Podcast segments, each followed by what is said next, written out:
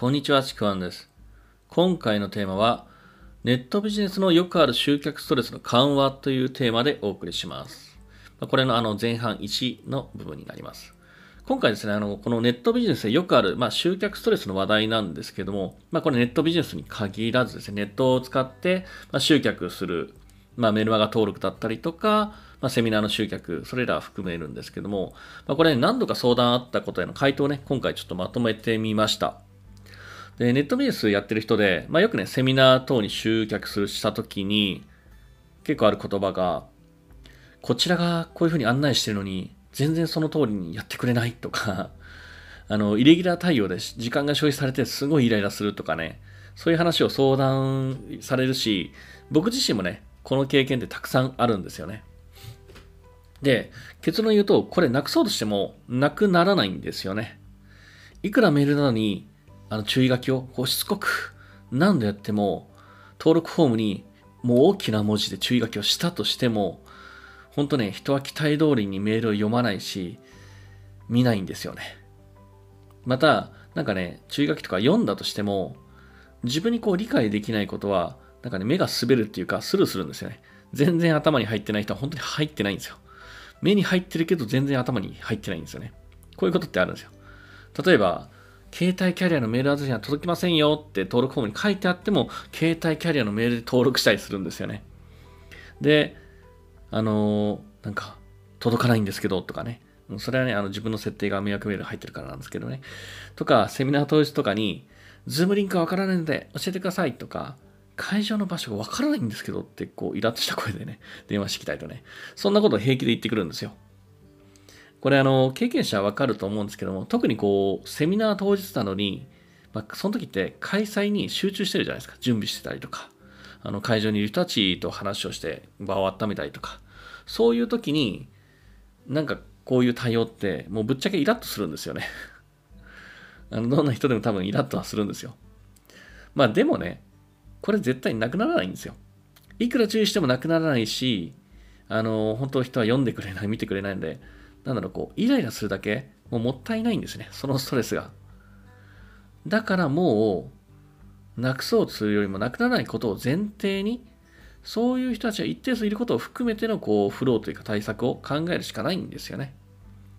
やっぱり自分のやってる方のストレスをためないっていうことが、あのー一番の肝だと思うんですよ。やってる方の。で、その対応パターンっていうのが、まあ思いつく限りでまず3つくらいあるので、それをお伝えしようかなと思うんですけども、あの、1つ目が、完全にこう、そういう人を排除する方針のパターンなんですよ。注意書きに書いてあることを読んでないならば、メールを読んでいないならば、届いてないならば参加をするな。というシンプルなんですけども、ちょっと厳しめのスタンスです。まあまあこれ、厳しいなとは思うんですけども、あの、でもね、結構、このスタンスの人いるんですよ。特にこうビジネス系のセミナーとかでは、このスタンスの人はいるんですよね。注意書き読んでない人はもうあの結構ですとかね。これ守れない方は、えー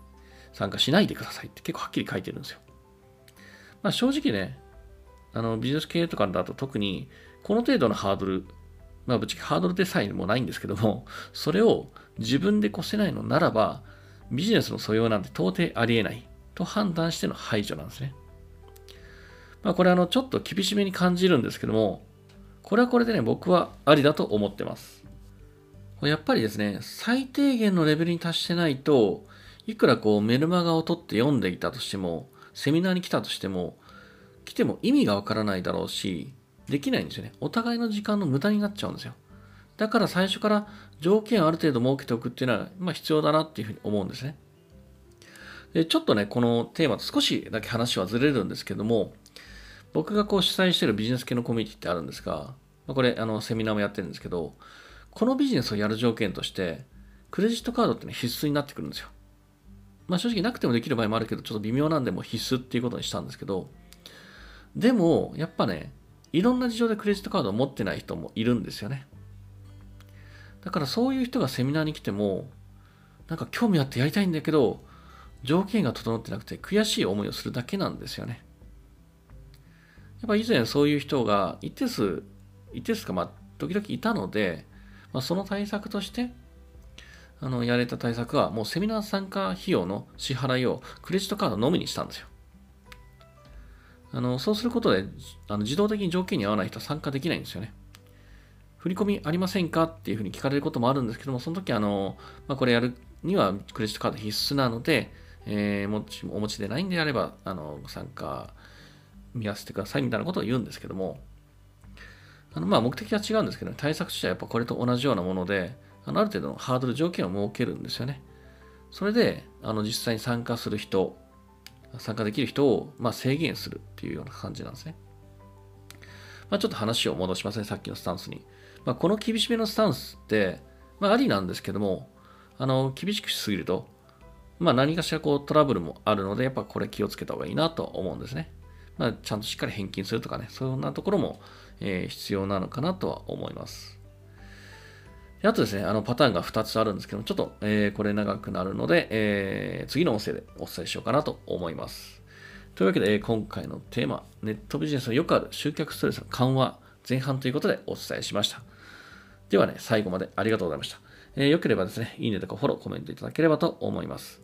また説明欄の方に僕の自己紹介、えー、今やってる無料レクチャー、メルマガありますので、そちらの方もお受け取りください。え、ちなみにメルマガは携帯キャリアメールは届きませんのでよろしくお願いします。では最後までありがとうございました。ちくわんでした。